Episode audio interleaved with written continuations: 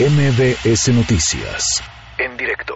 Vamos a hablar en este momento con Mario Delgado, el coordinador de los diputados. ¿Cómo está? Buenas tardes, diputado. Hola Citlali, ¿cómo estás? Buenas tardes. Pues, ¿cómo, vio este, este anuncio del Ejecutivo Federal, de este memorándum? Que bueno, ya el sector privado pues ha levantado la voz diciendo que tampoco, que no están de acuerdo con esta determinación.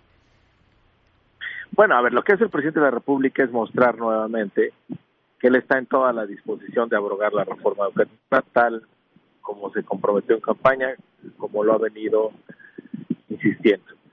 Y se ha hecho un esfuerzo por parte de la Secretaría de Educación Pública, por parte de tu servidor en la Cámara de Diputados, por llegar a un acuerdo con los maestros. No queremos ir sin los maestros a una reforma constitucional eh, para poder derogar desde la Constitución, borrar la, mal llamada reforma educativa. Sin embargo, pues no ha habido eh, sensibilidad por parte del magisterio para avanzar en, este tema y yo hoy hago un llamado a casas seis sesiones de este periodo en que logremos un acuerdo y ya no perdamos esta oportunidad histórica. El presidente nuevamente da muestra que está comprometido con, con la palabra empeñada de, de pues que han abrogar esta reforma. Él no puede abrogarlo, tiene que le toca al Congreso.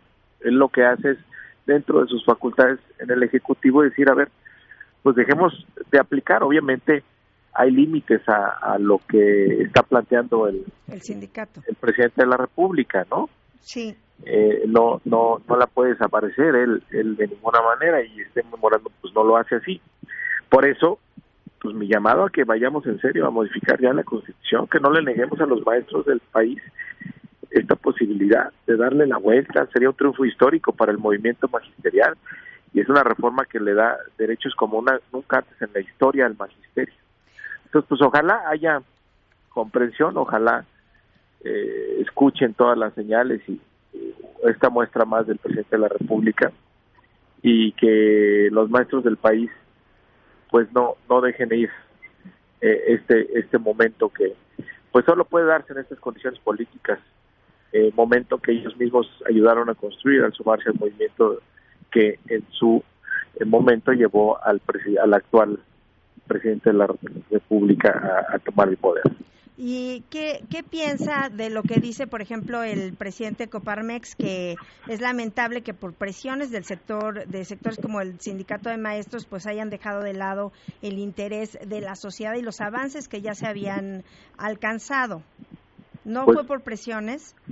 Pues no sé de cuáles avances está hablando el señor de la Coparmex, pero avances que se tengan que presumir, pues la verdad es que no, no hay muchos. Entonces, justamente, ¿por qué tenemos, Citlali, un dictamen ya con prácticamente la aprobación de todos los grupos parlamentarios? Pues también tiene que ver con un reconocimiento de lo que no funcionó y de que tenemos que dar la vuelta a esto y ir hacia adelante. Entonces, pues de eso es lo que se trata, de ir hacia adelante, de, de resarcir, de cerrar este capítulo vergonzoso en el tema de eh, la reforma la más llamada reforma educativa, los agravios contra los maestros y, y generar pues un capítulo nuevo, una historia nueva para los niñas, niñas, jóvenes, adolescentes y también para los maestros. ¿Y qué están pidiendo específicamente entonces desde su punto de vista eh, los maestros del sindicato, de bueno, de la coordinadora, que son los que, que pues, han, han dicho que no están de acuerdo con esto que ustedes eh, pues buscan aprobar?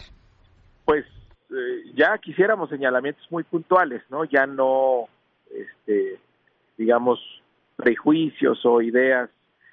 Parece que lo que falta realmente comprender es que estamos ya con otro gobierno, un gobierno cuyo presidente es un gran aliado de, de los maestros y estas desconfianzas que tienen razón en tener a los maestros porque muchas veces los han engañado, pero por, por en esta ocasión sí tendrían que darle el beneficio de la duda.